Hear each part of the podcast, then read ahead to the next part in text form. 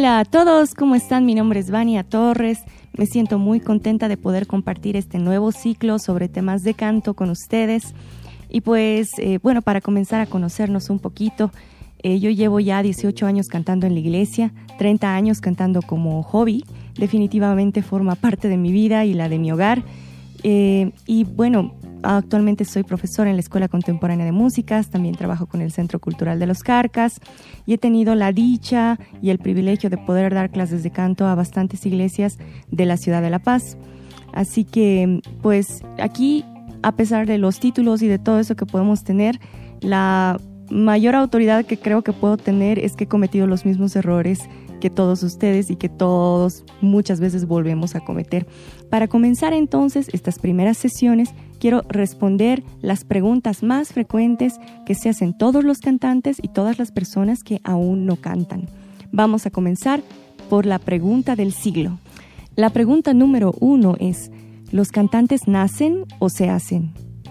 Pues yo quiero responder la pregunta desde el punto de vista más... Eh, científico pero simple, ¿ya? Eh, y en ese sentido mm, voy a decir que la voz humana se produce a través de las vibraciones de las cuerdas vocales. Esto es lo que produce una onda sonora que está formada por distintas frecuencias combinadas y sus correspondientes armónicos. Ahora, esta onda sonora que producimos es única en cada persona. Por eso, no todos tenemos la misma voz. Es decir, cuando hablamos, emitimos notas, pues sí.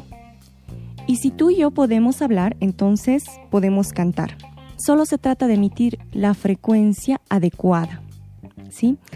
Nuestro cerebro está entrenado para distinguir y emitir sonidos, sin embargo, existen personas que tienen un poco más desarrollada la memoria auditiva y otras tienen que entrenarla desde lo más básico. En otras palabras, los cantantes nacen o se hacen, pues es ambos, los cantantes nacen y también existen cantantes que se hacen. Entonces, para comenzar a trabajar el canto desde cero, quiero darles algunos ejercicios muy sencillos.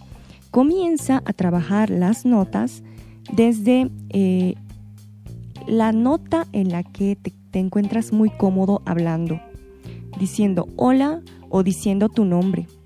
Por ejemplo, en mi caso, Vania, es muy fácil decir Vania, ¿cierto? Entonces son dos notas que son muy simples de hallar.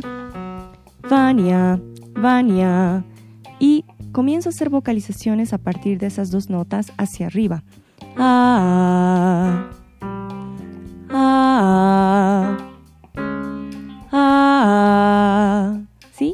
Poco a poco ves subiendo y luego bajando, pero no exageres en el rango, todavía no vayas hasta demasiado arriba o demasiado abajo dentro del registro porque son todavía notas que no han trabajado.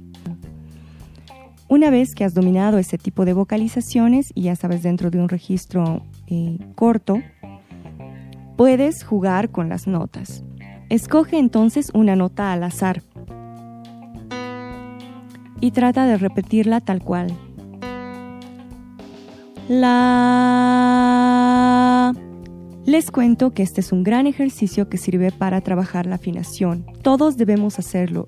Eventualmente este ejercicio nos ayuda a tener una afinación mucho más perfecta cada vez. Para poder evaluarte, puedes grabarte o puedes pedir a algún amigo que sepas que tiene una base musical y un buen oído a que te diga si estás en tono o no. Y eso es todo, queridos amigos. Espero que les sirva y bueno, practiquen toda la semana.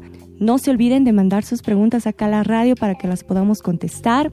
Démosle con todo, adelante con el canto y que Dios les bendiga.